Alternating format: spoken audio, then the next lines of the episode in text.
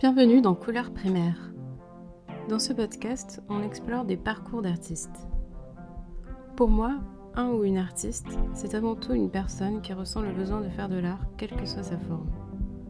Pour d'autres, c'est un mot pompeux ou un qualificatif qu'elles et ils ne se sentent pas légitimes à employer.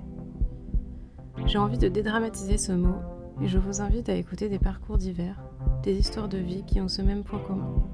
À un moment ou à un autre, une passion pour un art, une joie de créer. Ici, on explore ce qui fait qu'on a envie de tenter d'en faire sa carrière, ou plutôt de pratiquer son art pour un cercle restreint, ou même juste pour soi. Ce qui fait qu'on peut finir par être dégoûté de créer, et aussi ce qui fait qu'on s'y accroche coûte que coûte.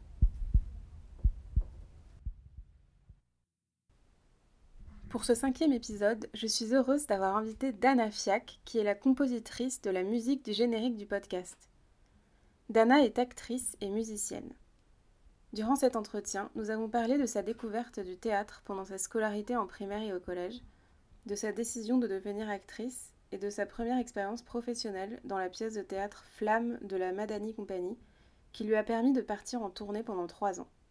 Nous avons également parlé du racisme et du sexisme qui sont fréquents lors des castings, de son ambivalence à tenter les concours des grandes écoles de théâtre, de la force qu'elle tire de ses amitiés avec d'autres artistes et collectifs engagés, et de son premier rôle au cinéma dans un film qui sortira prochainement.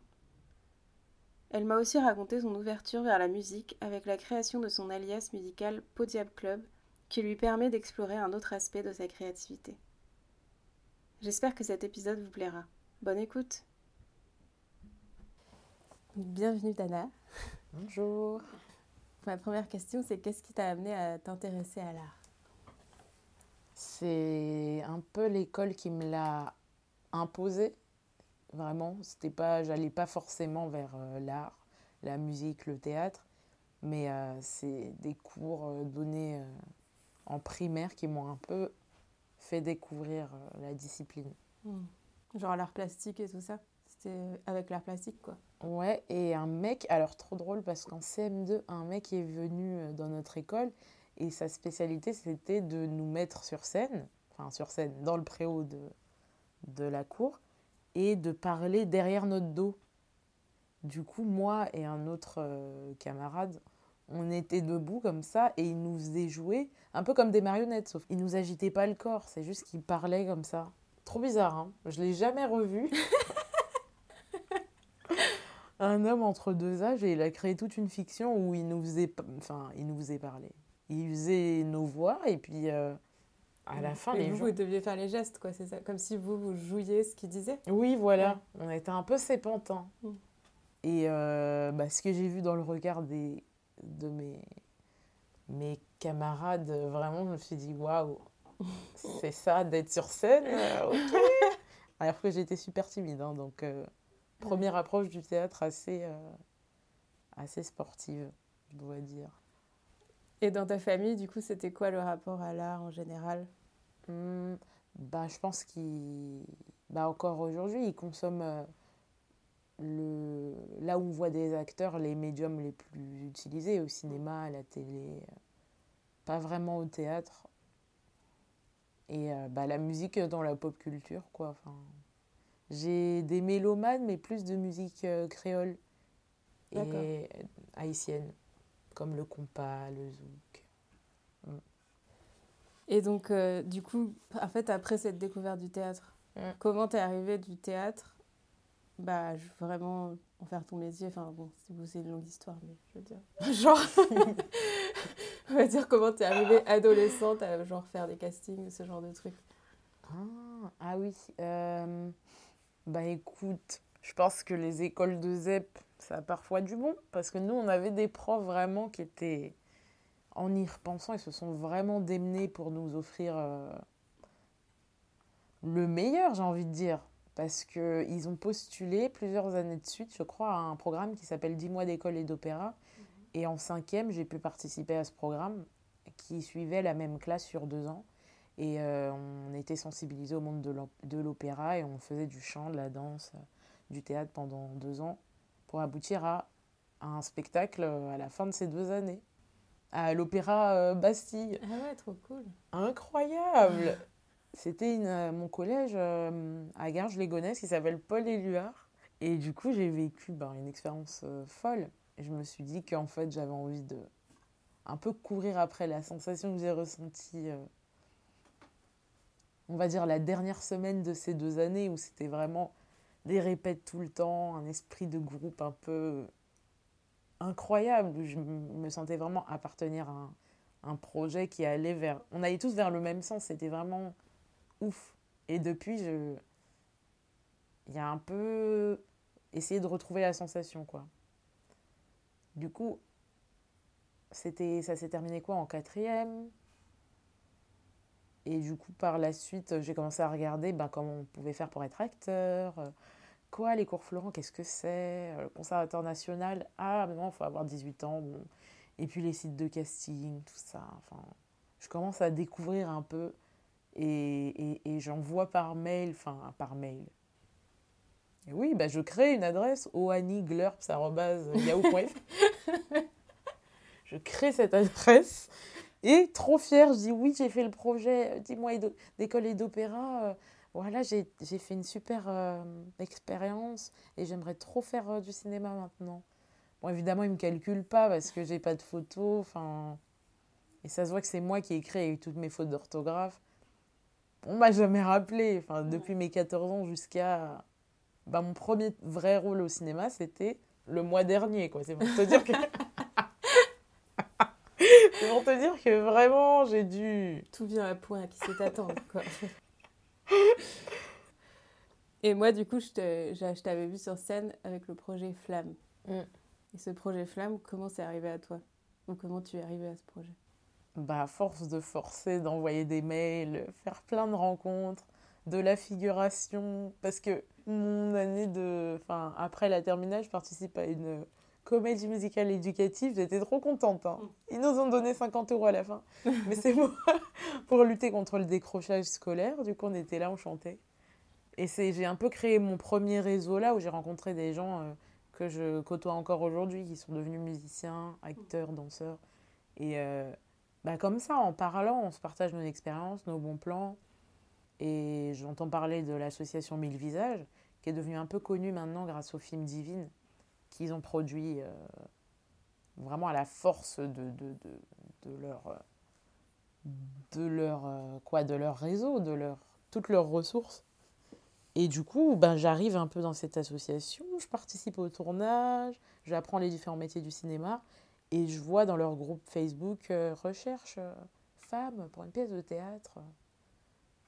On dirait que c'est un, un projet de fin d'année. Ça avait l'air un peu obscur. Enfin, je me suis dit, bon, moi aussi j'ai envie de faire du théâtre, j'ai envie d'être dans une troupe, j'ai envie de.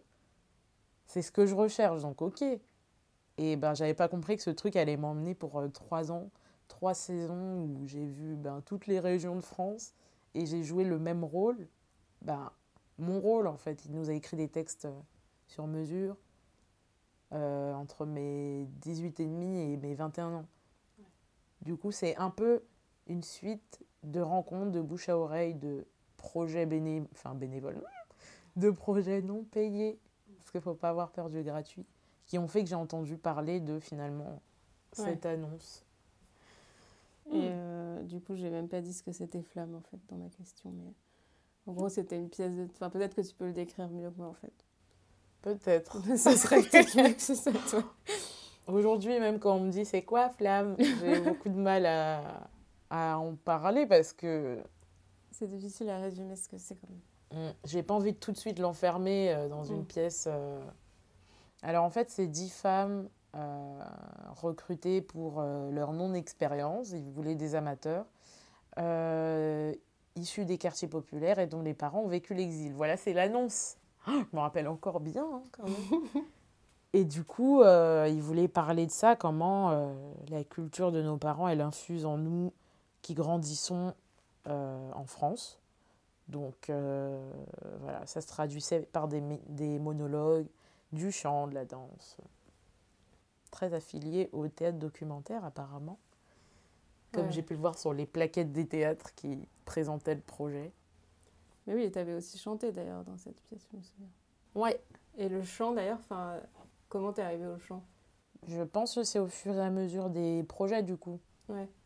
Où on chante, du coup, je me dis que, hé, j'aimerais bien aussi chanter. Du coup, on prépare des, des, des, moments dans le spectacle chanté et ça me fait progresser petit à petit. J'ai pu vivre ça dans plusieurs euh, projets. Je me suis dit, en fait, euh, j'aimerais bien euh, en faire aussi de mon côté. Donc, ça a commencé un peu comme ça. Ouais. Ça fait très Progressivement. Ouais, voilà. Et à quel moment est-ce que tu as décidé de vraiment tenter de faire du théâtre ton métier? Bah écoute, bah, je pense qu'à un moment donné, c'est le moment de l'orientation, post-bac, et je me dis non, mais en fait, j'ai pas envie de faire autre chose. Donc, euh, je me mens un peu à moi-même, je vais en fac de théâtre, et pas direct en école de théâtre, parce que pour rassurer euh, ma mère et tout, mais je passe plein d'auditions à côté, je reste un peu active. Et du coup, la, la compagnie d'Ahmed, la Madani Compagnie, voilà, c'est un peu cette manière que j'ai eu de m'échapper de, de cette peur euh, qui était que on n'en vit pas en fait. J'ai un peu sauté le pas en provoquant un peu euh, les choses. Oui, parce que ta mère, elle n'était pas méga chaude pour que tu fasses ça, euh, du fait que c'était pas un truc qui ramène vraiment de l'argent. Oui, voilà, l'art en général, c'est source de suspicion. Quoi. On se méfie, on se dit non, non, mais il faut faire un vrai métier. Mais. Ouais. Bah ouais, et par rapport à Flamme, du coup, moi, je voulais te demander euh, comment c'était d'avoir une expérience professionnelle sérieuse en étant si jeune, en fait. Mmh. Moi-même, je sais pas, je sais toujours pas. Je sais pas. T'as pas bah, encore assez de recul sur la question.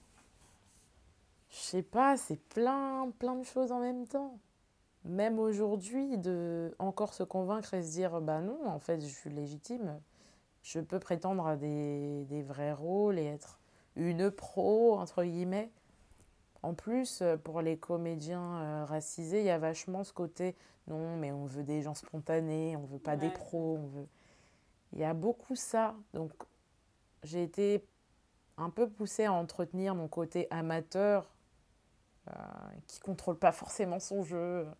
Du coup, je me disais qu'en vrai, c'est un peu une plongée dans le monde du théâtre pour voir si c'est conforme à tous mes fantasmes et est-ce que j'ai vraiment envie de faire ça Parce que qui me dit que je vais pas me réinscrire à la fac après parce que ça m'aura saoulé Et il s'avère que ça m'a pas du tout saoulé, au contraire. Euh, j'ai découvert plein de choses sur l'industrie du théâtre et du cinéma aussi qui était juste à côté. Et en fait, euh, ben, forcément, on est très fiers, on en veut toujours plus, on se dit, ben, voilà, maintenant j'ai joué mon propre rôle pendant trois ans, maintenant je veux des vrais personnages, toujours porter un propos engagé, mais en même temps, je veux pas être assigné à ça. Ça nous force à, à, ben, à nommer euh, les contradictions auxquelles on doit faire face.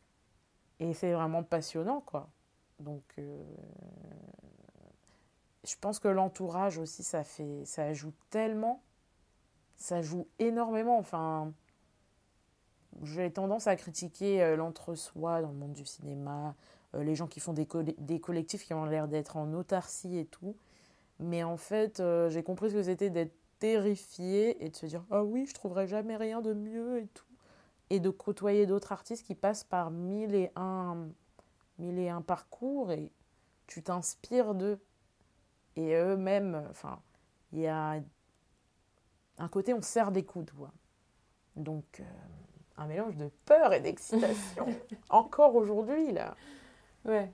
Ça doit être super enrichissant d'avoir une expérience professionnelle jeune comme ça, parce que... Et en plus, qui n'est pas dans un milieu... Euh, euh, enfin, dans le milieu hyper guindé euh, du théâtre, disons, plus traditionnel, quoi.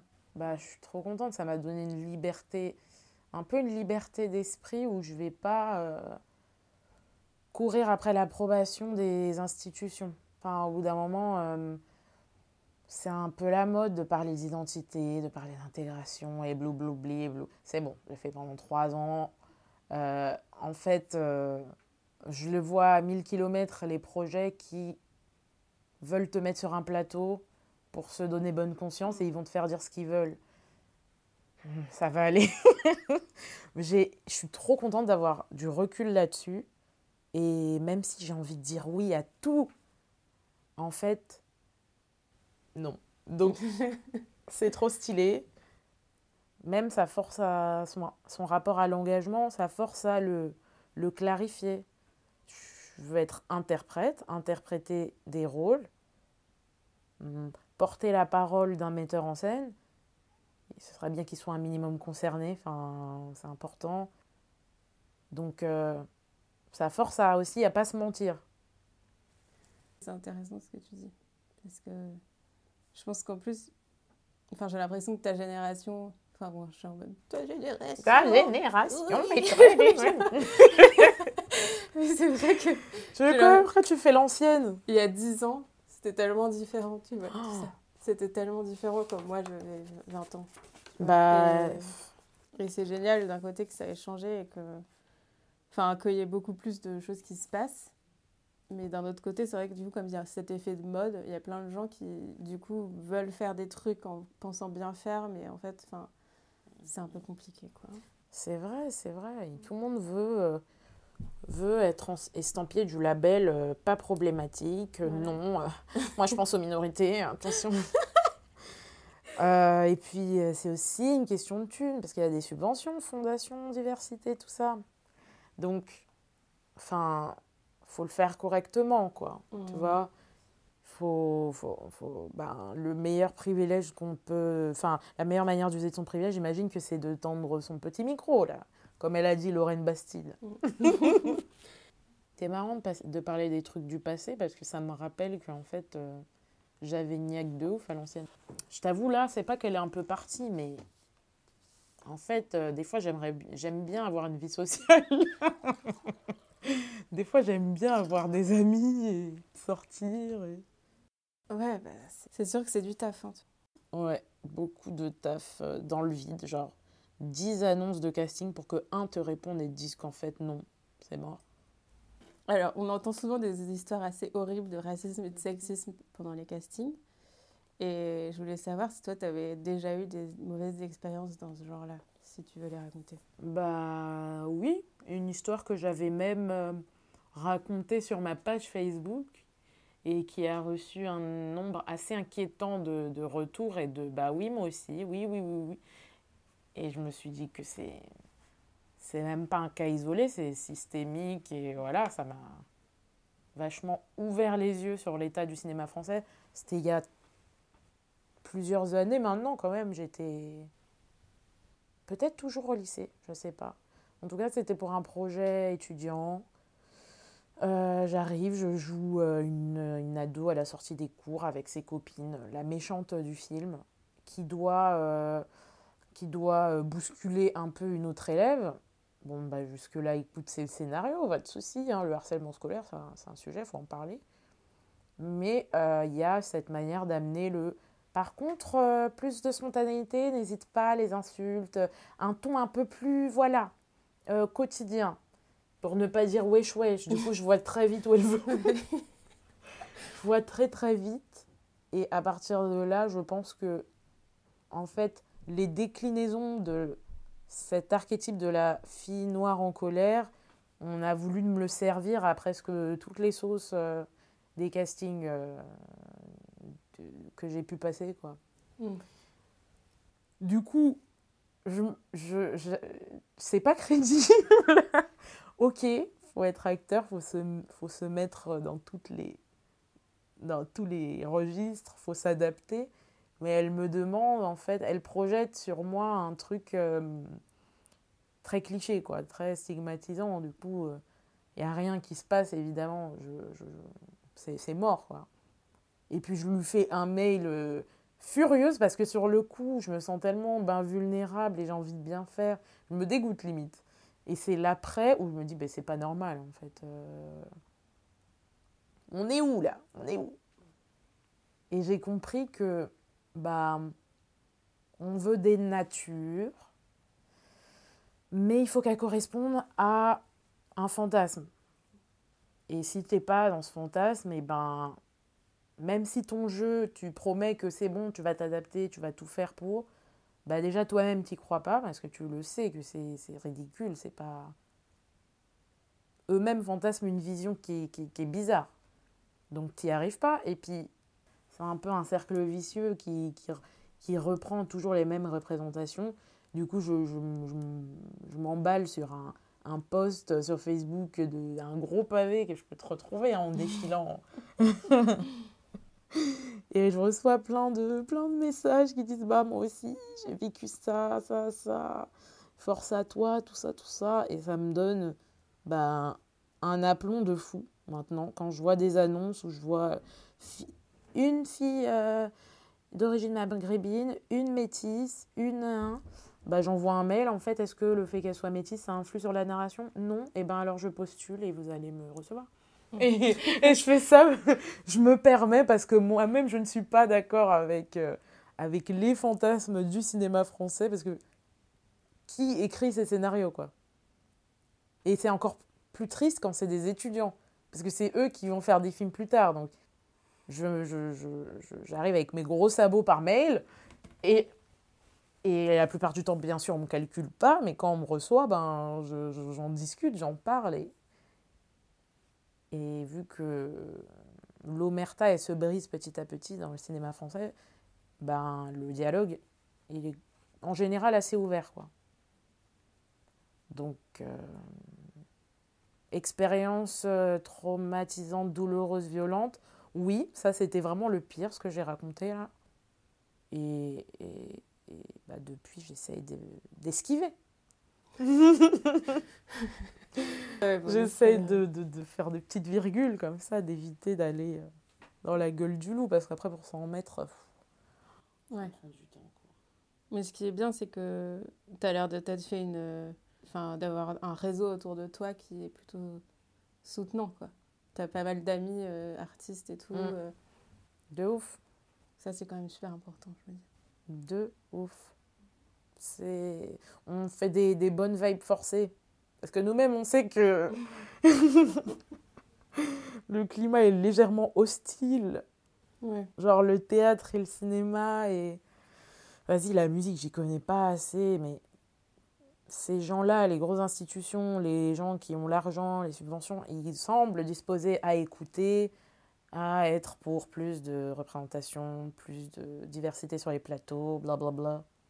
Bla bla. Mais quand même, la gêne, la gêne des gens, euh, elle est palpable. On sent que c'est malaisant, ils sont mm. mal à l'aise.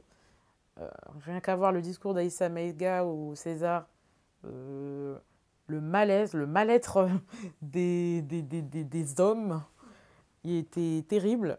Du coup, entre personnes racisées, on est là comme ça, on se regarde, ça va, oui, t'as quoi? Oui, j'ai ça, j'ai ce bon plan, j'ai ceci. J'aurais arrêté depuis un petit moment, je pense, si j'avais pas fait des rencontres. Euh. Même, euh, il y a un collectif, là, euh, qui, je sais pas s'il est toujours d'actualité, je suis plus sûre, prenez ce couteau. Il y a plein d'initiatives comme ça qui est là en mode, on a envie de laisser l'espace, on a envie de, de montrer les artistes qu'on voit pas dans les gros musées, dans les gros théâtres, dans les gros, gros, gros. Du coup, rien que ça, ça donne une force. Euh, t'as pas idée. juste, tu vas à des événements. Euh, il y avait le festival Intersection à, aux mains d'œuvre à Saint-Ouen. Ben, j'ai été, c'était il y a deux ou trois ans. Encore aujourd'hui, je m'en rappelle parce que juste, je parlais avec une autre meuf et puis je parlais de la musique, tout ça. Enfin, quand j'avais encore rien produit, on était juste à l'état de discussion et puis il y a une fille de l'orga qui passe et elle dit Ah, tu veux monter sur scène? T'inquiète, il y a des enceintes et tout. C'est genre. Alors, j'adore sauter sur toutes les opportunités, mais là, doucement. Juste cette envie en fait de visibiliser et d'inclure, moi je, je trouve ça incroyable. Et pour l'instant, je suis grave en mode oui, mais en fait, je vais être interprète, je veux savoir jouer, je veux savoir chanter et tout. Mais pourquoi pas un jour être dans l'optique de créer des, des, opportunités, des espaces où on visibilise au max, quoi. Ouais, ouais, ouais. Ça donne grave de la force. Et euh, justement, ton projet musical, du coup, c'est quand que tu as décidé un peu de te lancer comme ça, solo euh? La zone de confort qui était la chambre. Tu chantais dans ta chambre comme ça Oui. Bah, l'après, l'après flamme, du coup, l'après tournée où je me dis euh, non, mais je vais pas retourner m'asseoir à Garges les en attendant que ça se passe. Je vais faire un truc qui me terrifie et qui et où je pourrais vraiment m'exprimer. Ou ok, euh, j'interprète, mais ma part de création, elle est vraiment elle est intense là, il y a tout, il y a tout à faire, tout à créer, tous les visuels. Et du coup, bah c'est mai 2019, la tournée s'arrête. Et juin, je fais mon premier concert à un lieu pour respirer, au Lila. J'ai rien sorti comme morceau. Et je me mène un peu comme ça en me disant l'industrie musicale, je m'en bats les reins. Je sais que les streams, faut les acheter, j'ai la flemme. On va, je vais pas en vivre dans la décennie là, là. Enfin, je suis hyper pessimiste. Du coup, j'y vais un peu comme ça. Et j'ai l'occasion de jouer deux fois là-bas et de préparer un live plusieurs mois plus tard au 6B. Du coup, ça se fait comme ça hyper. Euh, pas naturellement, faut pas mentir, mais. Et je rencontre des gens vraiment top dans la musique qui sont là en mode. La démarche que j'adore, où on, est dans le serrage de coudes intense. Genre Gister, euh, big up à lui, qui m'invite à faire euh, du cœur pour son live au battle d'Afropunk, parce que c'est un peu sur pas sur concours, mais c'est un peu un concours de... Voilà, les gens chantent sur scène et puis à la fin, le jury choisit qui performera à Afropunk Paris 2019. Euh, et Gister remporte un peu le droit de jouer là-bas.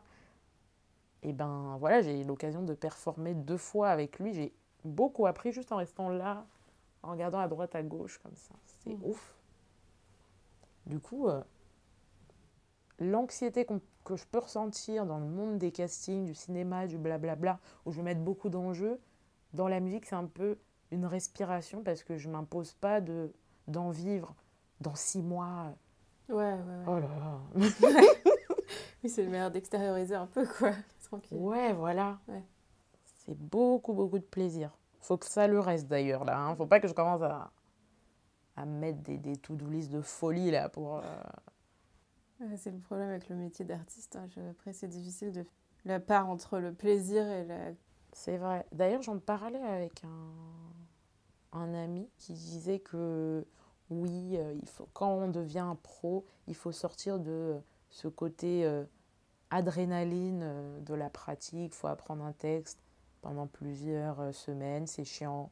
Il faut sortir du côté plaisir immédiat. Mm. J'y suis pas encore arrivée personnellement j'apprends tellement mieux dans le RER euh, quelques jours avant, pour ne pas dire l'heure d'avant, non, ça se dit pas.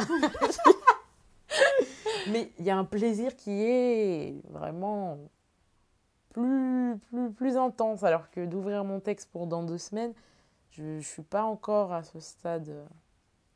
Bon, après, chacun a sa technique aussi. Hein. Est-ce que toi, tu peins au dernier moment aussi? Bah, ouais, Moi, carrément. C'est... Moi, je parle comme ça, paf, d'un coup, tu vois. Mm. Euh, ah oui, je voulais te demander. Est-ce que tu as envisagé de faire une école de théâtre? Mm. Bah, c'était un peu l'obsession euh, post-tournée. Il faut absolument faire une école supérieure d'art dramatique. Sinon, euh, tu n'auras pas le label grandes écoles, tu ne vas jamais travailler. Ouin, ouin, coin, coin. Donc euh, l'an dernier, j'ai préparé les écoles toute seule. Pas une très bonne idée. Du coup, ben, évidemment, je n'ai pas été prise. J'avais tenté euh, Strasbourg et euh, le Conservatoire de Paris. Juste avec mes copains, un metteur en scène qui avait bien voulu me faire bosser, une, non, une actrice aussi que j'avais pris des cours chez elle en coaching. Mais le problème, c'est que l'état d'esprit n'y était pas en fait c'est que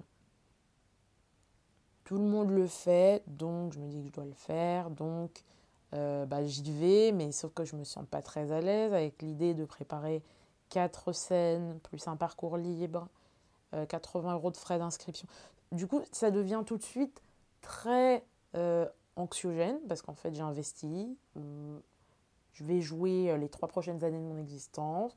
Je n'ose pas passer trop de casting parce qu'en fait, Sait-on jamais, j'aurais pas le temps de faire l'école et par exemple une autre tournée ou je sais pas quoi. c'est devenu très vite euh, relou. Donc ça m'a flingué l'année dernière. Ah, l'année dernière, c'était sombre. Là, on dit que 2020, c'est sombre. Je peux vous dire que c'est, je vis mieux 2020 que l'an dernier. Du coup, toutes ces cogitations font que ben, sur scène, quand j'arrive pour travailler, le plaisir. Il n'y a plus rien. Du coup, j'ai parlé avec une des membres du jury du conservatoire après mon passage, qui était en... C'était janvier les premiers tours, je crois, ou mars.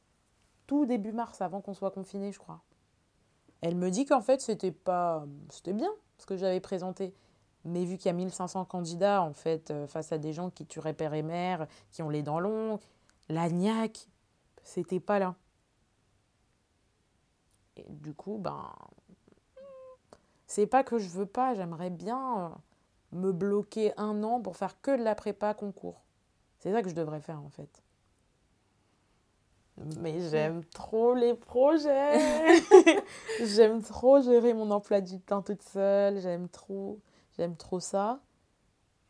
Et je sais que j'ai plein de lacunes encore à travailler sur mon jeu et tout, mais pourquoi pas accepter qu'en fait mon parcours c'est pas de faire euh, le conservatoire national de Paris quoi. Pourquoi pas me faire à l'idée, je ne sais pas. Du coup, voilà, je sais pas, j'ai 23 ans, les concours s'arrêtent à 26 ans. En plus, ça te met dans l'horloge euh, l'horloge du temps, tout ça. C'est insupportable. Parce que l'an prochain, moi, je, bah, du coup, là, je suis en création pour une pièce. Il y a d'autres dates l'an prochain, en fait. Euh, si je veux me bloquer un an pour bosser, il y a déjà des choses à faire l'an prochain.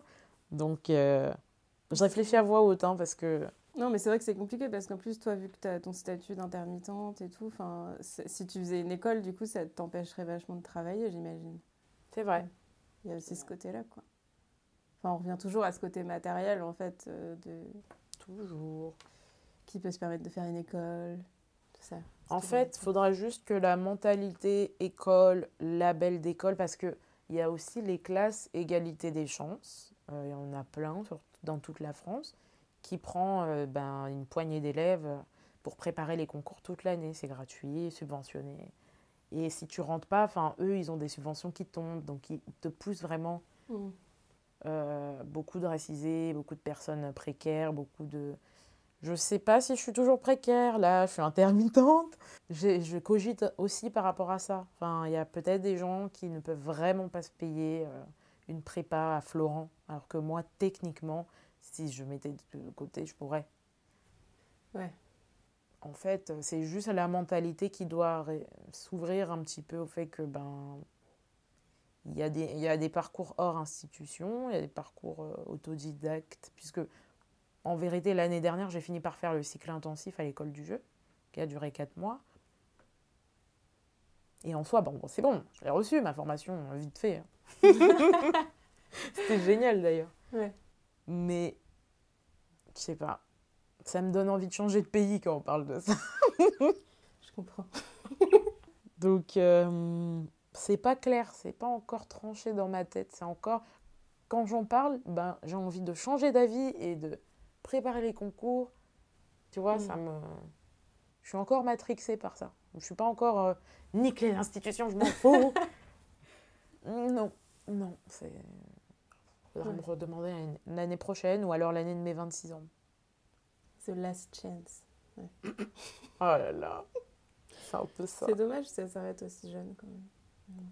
Ouais. Après, il y en a qui durent jusqu'à 30 ans et tout. Mais euh, on sait très bien que même à 24 ans, ils deviennent un peu pointilleux. surtout qu'il y a un chiffre qui m'a hérissé les poils de la nuque. C'est que ben, sur les 1500 candidats aux écoles sup les plus demandées, il y a 70% de filles et 30% de mecs. Et ils prennent ben, 10 euh, garçons, 10 filles.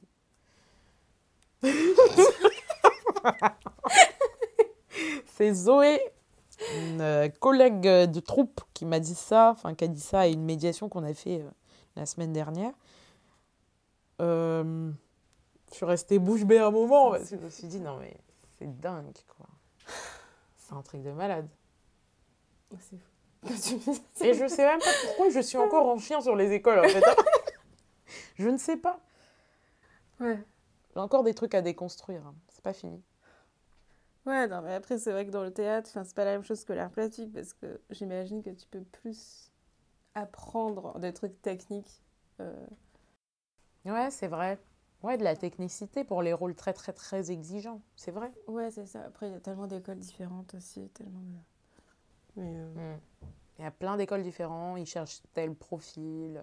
Est-ce que toi, tu corresponds au profil qu'ils recherchent? Enfin, Est-ce que tu as l'âge Est-ce qu'ils ils se disent aussi, euh, la personne, je ne peux pas la, la modeler c'est mm. bon, maintenant, euh, elle a beaucoup trop de bouteilles, ça va être dur.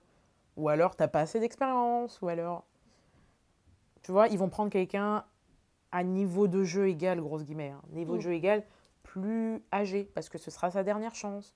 Tu vois, ça joue aussi énormément. Ouais, ouais, ouais. Donc, euh, écoute, plus euh, la question raciale, la question des classes égalité des chances et tout, ça m'a gavé. Pour l'instant, j'essaie un peu de me mettre euh, à distance de tout ça. C'est pas dit que dans deux semaines, euh, je change complètement d'avis. Je suis pas du tout fiable euh, par rapport à la question des écoles. C'est mon rêve quand même. J'ai envie de perdurer et j'ai pas envie à 25 ans me retrouver limité et plus pouvoir jouer certains trucs parce que je sais pas. Et du coup, là, tu disais tout à l'heure que tu as eu une première expérience dans le cinéma le mois dernier, c'est ça? Du coup, si tu veux nous en parler, je sais pas. Ouais Luna de Peretti, ma vie. Bah, euh, après Flamme, du coup, j'ai passé une audition. J'étais en mode Ouais, je vais faire du cinéma après ma tournée. Ouais, ouais. Et je croyais que le monde était à moi. MDR. Non, en fait, coupure de budget. On a coupé mon rôle au scénario. Donc, je me suis dit Ah, le cinéma français me décevra toujours. Et un an après, il y a la même directrice de casting qui me dit Je te propose un rôle, euh, viens l'essayer là. Et je reviens trois fois de suite. Confinement, je relance, je reviens, tout ça. Et il s'avère que c'est OK. Donc je suis prise pour un drame, euh, un drame social d'une femme qui court après, euh, qui court après, après, après son avenir. Voilà, le truc il s'appelle Être en mouvement ça se passe pendant les grèves. Euh, il lui faut un nouveau job, sinon elle va perdre sa maison, elle va perdre son... Voilà, elle est, endettée, elle est dans la merde.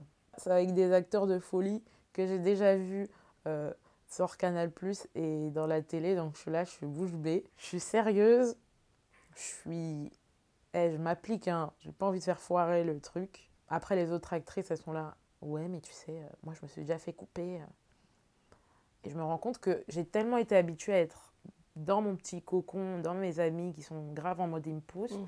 J'arrive dans cette, euh, ce petit microcosme du tournage et j'absorbe beaucoup tout, le monde, tout ce qu'on me dit, toutes les énergies et je me laisse, enfin les premiers jours, je me laissais un petit peu euh, influencer. Je me disais, oh, ils ont raison, on peut me couper, il faut que je m'applique. La pression est mm. montée pour rien du tout. J'avais juste à être là tranquille, mais euh, non, oui, j'ai compris que être pro, enfin, rentrer dans le, pro, c'est vraiment euh, rester concentré et pas euh, se laisser influencer, quoi. Du coup, expérience de fille fou. Personne n'était peste, hein, c'est juste moi qui me laissais un peu voilà, balancer à droite à gauche, comme ça, au, gré des témoignages que j'entendais. Mm. Mais euh, c'est un truc de ouf. Oh, quand tu dis il y a tellement de sous, et j'avais j'ai une grippe qui a commencé à apparaître, et je me suis dit, ouh là là là là Ouais, j'ai tripé, j'ai flippé de ouf. Et il s'est avéré que j'avais rien, hein, mais tu te dis, il y a beaucoup de sous, il y a beaucoup de monde qui est là pour euh, une scène dans un vestiaire, t'as pas intérêt à te rater, ma vieille. Du coup, je me suis dit, ouh, ok, je veux refaire. Euh, avec une progression euh, dans les personnages, euh, si c'est possible. Et puis, euh, non, mais le ciné, c'est un délire. Ils sont gâtés, les acteurs. On va les chercher, on les ramène, on les pomponne. J'ai pas l'habitude de jouer maquillée, moi. J'étais comme ça, la bouche en cœur. Après, un jour, j'ai pleuré parce que, en fait, je pensais à Noir et n'est pas mon métier. Et quand on avait mal maquillé, je sais plus qui, la Carré Touré, Et du coup, je regardais avec mes yeux pointus si elle me mettait les bons fonds de teint. Et un jour, ça me convenait pas. Hein, ça faisait un visage en carton-pâte. Du coup, je me suis mise à pleurer. Elle a effacé. en fait, euh, j'avais envie de me révolter, mais j'étais très intimidée par la situation. Du coup, euh, je commence à me décomposer. Sylvie, je crois, elle s'appelait. Elle me fait non, mais c'est pas grave, attends, j'efface tout. Ah là là là, j'avais pas l'aplomb euh, de la femme pleine de conviction qui dit non, tu me changes mon make-up. Non, non. J'ai une larme. Et puis elle a enlevé, elle a refait. Parce que c'est abusé quand même. Une tartine de fou. Et en plus, c'est pas la bonne carnation. Non, arrêtons. On a expérience de C'était génial. C'est trop cool. Mmh. incroyable. Et euh, quel rôle tu joues dans ce film du coup? Du coup, euh, moi je joue le personnage de Amina, qui est la collègue femme de chambre de ma Julie, euh, le personnage principal. Donc c'est un personnage qui n'est pas caractérisé par son origine, déjà, c'est stylé. Euh, on ne lui invente pas une, un cadre familial ou culturel un peu euh, difficile, misérabiliste. Voilà, elle fait rien qui, Enfin, elle sert à la narration, quoi. C'est la collègue euh, qui va refuser d'aider à un moment donné. Un peu comme tous les personnages autour du personnage principal, elle est là, on la voit dans le cadre du travail, et puis euh, ça s'arrête là. Je mm. trouvais que c'était une très bonne entrée euh, dans le monde du cinéma, ça m'a... C'était trop bien, trop bien joué. Cool. J'ai hâte de voir ça en tout cas. Oh, oh mon dieu, moi aussi. c'est trop excitant. Ah, Je me dis, c'est ouf hein, le pouvoir des mots et comment de se remémorer des souvenirs, ça peut à la fois euh, te plomber ou à la fois te rendre euphorique. Ça, ça dépend le point de vue que tu adoptes sur l'événement. genre. Parce que là, je me dis, euh, en fait, j'étais pas très détendue sur la scène 87. Peut-être que je l'ai foirée. Si je commence à repenser dans les détails à la chose, c'est terminé. Mais si je me dis que je pense à tous les bons moments, euh, en fait, euh, ça me donne juste envie de grave continuer. Donc, c'est une question d'état d'esprit. Un peu. Et aussi le fait que j'en ai, j'ai tellement euh, épilogué, euh, parlé, débattu sur la représentation dans le cinéma français et le théâtre français qu'il euh, y a un truc qui s'est un peu infusé où tu laisses pas passer ce que tu vois, quoi. Je, suis un peu comme une passoire. Dès que je vois un truc qui, qui est hyper cliché, qui est hyper où c'est bah, problématique, voilà, le mot. Et ben j'arrive comme ça avec mes yeux pointus et non. Du coup, j'aborde un peu euh, le travail d'acteur avec ben, un peu plus d'apaisement qu'au début, où mm. j'allais toujours réfléchir en me disant oui, mais en fait, ça peut me faire travailler. Bon, d'accord, je vais le faire. Ben là, non, ce petit débat intérieur est terminé. Euh... T'as aiguisé ton exigence. aiguiser son exigence et ça rentre pas avec le choc de l'arrivisme. C'est méchant comme mot, arrivisme. De, de, de, de ton rêve. Ouais. L'exigence et ton rêve, ils, se, ils font un petit câlin comme ça. Parce que même si tu as vu 20 annonces clichés à la suite, eh ben, tu postules pas, et tu entretiens ton, ton rêve autrement. Je sais pas, tu vas voir une pièce, tu lis euh, sur une metteuse en scène, tu, tu, tu, t'alimentes ta motivation ailleurs pour te dire que tu te trompes pas en fait en ne en disant pas oui à tout ce qui passe. Force à nous, hein, euh, les artistes. Même ceux qui font pas que des trucs artistiques, force à nous. Hein. Il n'y a pas de sous-parcours, il n'y a pas de... Voilà. Suivez pas les gens euh, qui ont la hype, créez votre propre hype. D'accord? Hein, ça alors? Et sur ces bonnes paroles, c'est la fin du podcast. Merci beaucoup à Dana d'avoir partagé son parcours avec nous et d'avoir composé la musique du générique de ce podcast. J'espère que cet épisode vous a plu. Vous pouvez suivre Dana sur Instagram sous le pseudo Podiab, écrit T-I underscore M-A-N-M-A-N underscore P-O-D-I-A-B. Ce mardi 27 octobre, elle sera sur scène pour présenter la pièce Demain est un autre jour, mon fils, de Prince Sadjo Barry, au centre Paris Anime du 16e arrondissement de Paris. Elle jouera également dans la pièce de Bernadette Gruson, Tout tube hors tout tube, le 8 mars 2021 au Louvre-Lens dans le Pas-de-Calais. Si vous avez apprécié ce podcast, n'hésitez pas à le partager et à lui mettre une pluie d'étoiles sur Apple Podcast. Vous pouvez écouter tous les épisodes sur SoundCloud, Deezer, Spotify, Apple Podcast et Podcast Addict et suivre nos actualités sur Instagram et Facebook. À bientôt!